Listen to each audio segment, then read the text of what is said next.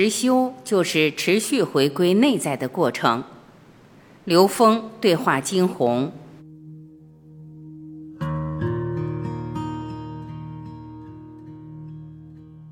金红，感恩老师的验证，感恩老师精彩的赐教。对当下这个时空点出现的这些灾难性的问题，我们酿茶人觉得还是要回归内在。我们每个人要把地球看成是我们的家园，我们都是亲人，是一家人。所有的问题跟矛盾都是家庭内部的矛盾。每个人都应该反问自己，从自己的内在去问自己，当下所存在的问题，我们自己是有责任的。我相信这样，我们可以很快走出当下的困境。这也最终还是归于一句话：吃茶去，吃酿茶去。在制作整个酿茶的生活过程中，其实我们酿茶人才是最大的受益者。感恩整个宇宙的护持，感恩刘老师。刘峰，好的，刚才金红老师把一个非常重要的概念表达出来了：回归内在。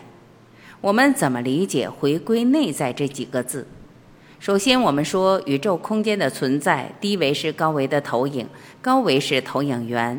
回归投影源是回归我们生命的本源，回归宇宙的本源。其实，我们的真正的家是在那里，我们都来自于那里。那么，投影源在哪儿？我们在三维空间看到的一切存在都是投影的像。所以在三维空间，你看到的任何存在都是投影，所以投影源其实在内在。这样我们也就理解《心经》里面说的“观自在菩萨行深般若波罗蜜多时，照见五蕴皆空”。什么叫观自在？它叫内观自性的临在。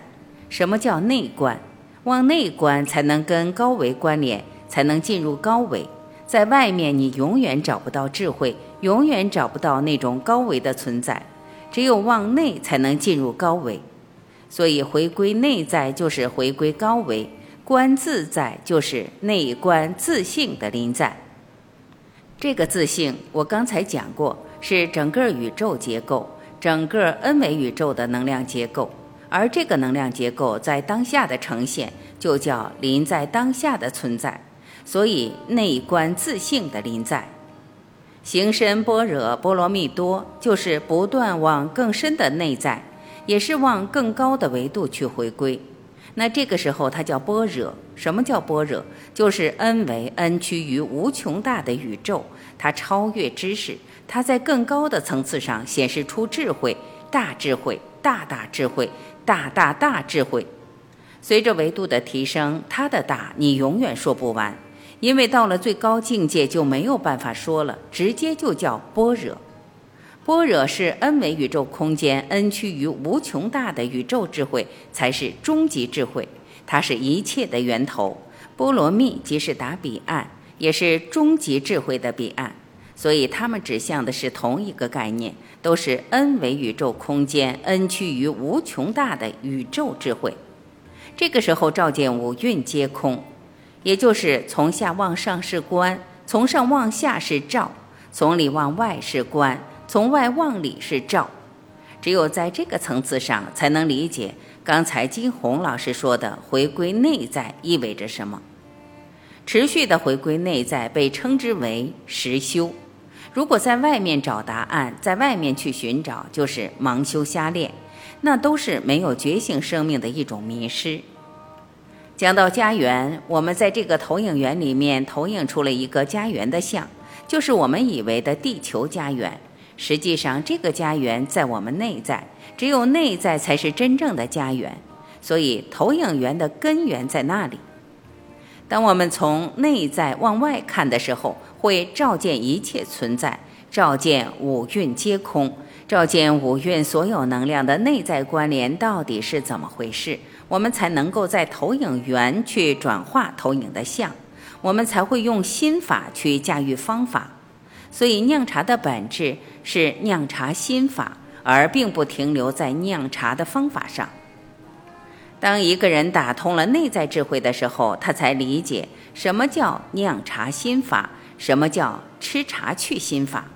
如果只是在方法上，在这个茶器，在这个动作，在这个所谓的表象的这些摆放上，他没有看到任何一种茶器的摆放，任何一个茶台的设定，任何一个酿茶的步骤里面，都蕴含着内在高维智慧的进入。当真正了解了这个层面，才真的知道什么叫酿茶去、吃茶去。这时候才能够真正看到，我们真正的家园在内在。是要回归太老空间，跟太老在一起，与神同在，回归神的国，这个才叫回归家园。所以，我们看到的地球家园，只是我们内在家园投影出来的一个投影的像。这个投影的像，实际是要让我们借相明理，借假修真。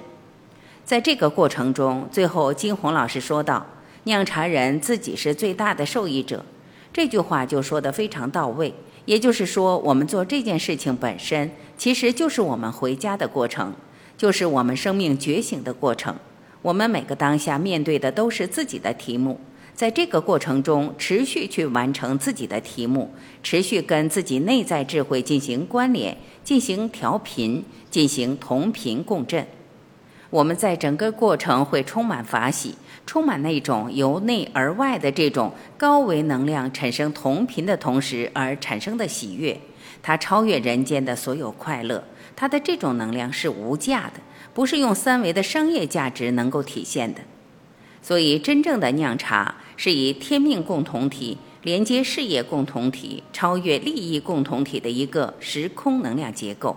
在这样的结构里，才能够真正体现出酿茶人、吃茶人的这种。实修实证的生命状态。